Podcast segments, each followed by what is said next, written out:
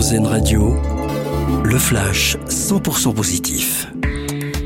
Bonjour à tous. L'inflation va être divisée par deux d'ici la fin de l'année. Le gouverneur de la Banque de France en est en tout cas convaincu.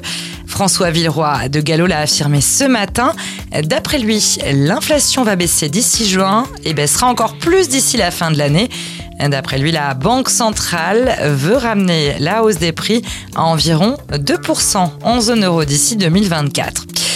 2022 a été une année faste pour les entreprises françaises du CAC 40. 142 milliards d'euros de bénéfices cumulés, grâce notamment à des records de profit dans les secteurs du luxe et de l'énergie.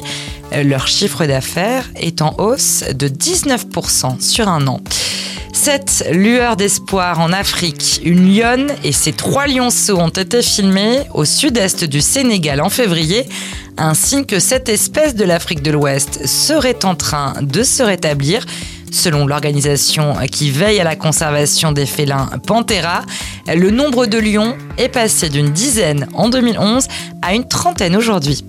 Et puis, quels sont les livres qui ont été le plus vendus en France en 2022 Le magazine L'Express publie son classement annuel, un classement dominé par Joël Dicker et Giuliano D'Ampoli. Le premier, avec l'affaire Alaska Sanders, comptabilise 450 000 exemplaires vendus.